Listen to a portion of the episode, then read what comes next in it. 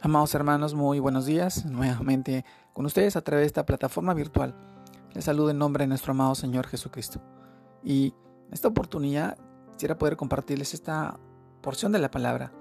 Esta vez la encontramos en el libro de Éxodo, capítulo 2, versículos del 1 al 10. Y lo leo de esta manera. Un varón de familia de Leví fue y tomó por mujer a una hija de Leví, la que coincidió la que concibió y dio a luz un hijo, y viéndole que era hermoso, le tuvo escondido tres meses, pero no pudiendo ocultarle más tiempo, tomó una arquilla de juncos y la calafeó, calafateó con asfalto y brea, y colocó en ella al niño, y lo puso en un carrizal en la orilla del río. Y una hermana suya se puso a lo lejos, para ver lo que acontecía. Y la hija del faraón descendió a lavarse al río. Y pasándose por con sus doncellas por la ribera del río, vio ella la arquilla en el carrizal y envió una criada suya a que la tomase.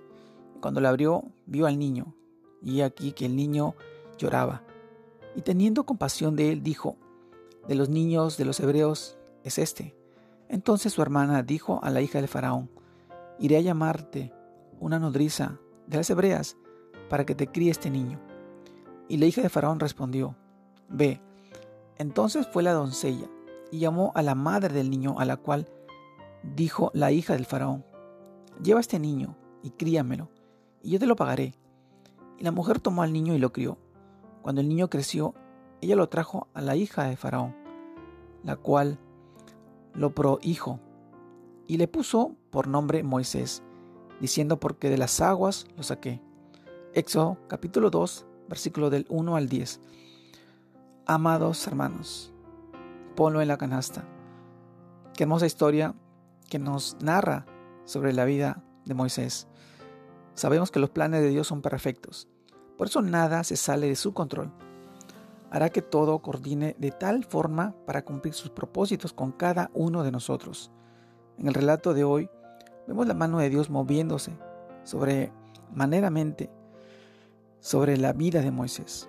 En la providencia de Dios, Moisés tuvo una madre excepcional, Jocabek, quien demostró sagacidad, logrando ocultar al bebé en contra del edicto del faraón que había ordenado matar a todos los niños hebreos, porque el pueblo de esclavos se había multiplicado demasiado.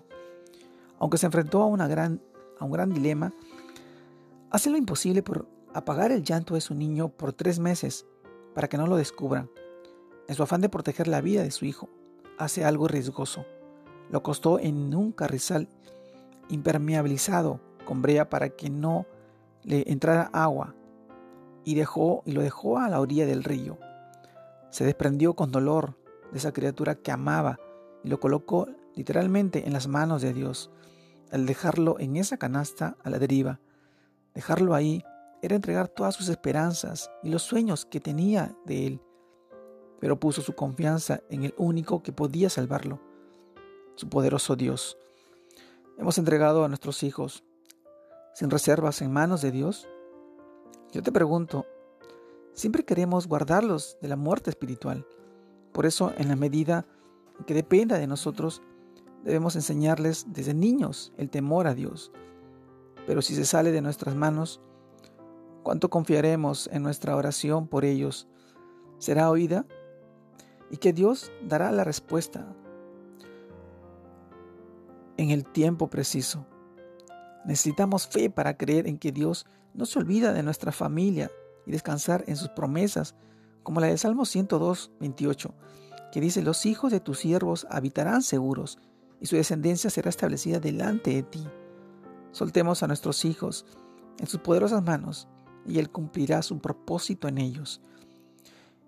Y si no son nuestros hijos, si otros asuntos en que no podemos resolver, cuando estamos dispuestos a ponerlos en la canasta y entregárselos a Dios sin miramientos, ¿cuáles son los cuáles son nuestros miedos?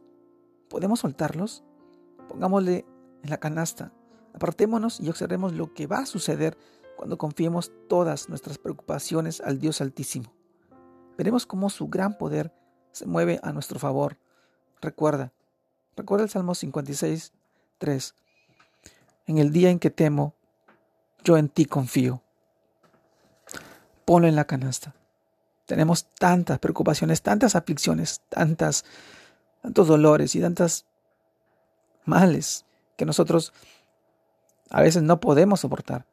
No podemos lidiar con todo esto. Pero sí nuestro Dios, sí nuestro amado Señor Jesucristo. Él murió por ti. Él entregó su vida para que tú tengas salvación y vida eterna. Acerquémonos a Él, al trono de su gracia, para poder ser salvos y poder bendecir a nuestra familia. Dejemos que Él obre en nuestras preocupaciones, dejémosle nuestras cargas, acerquémonos a Él. Hoy te invito y te animo a ti en este tiempo, en este día, en este momento. Abre tu corazón, entrégale tu vida y permite que Él obre en tu vida y te bendiga a ti, a tus hijos, a tu familia, en su poderoso nombre, en el nombre poderoso de Cristo Jesús, nuestro amado Señor. Dios te guarde y te bendiga en este día, en esta semana que empieza, y que sigas creciendo en el Señor. Saludos a todos.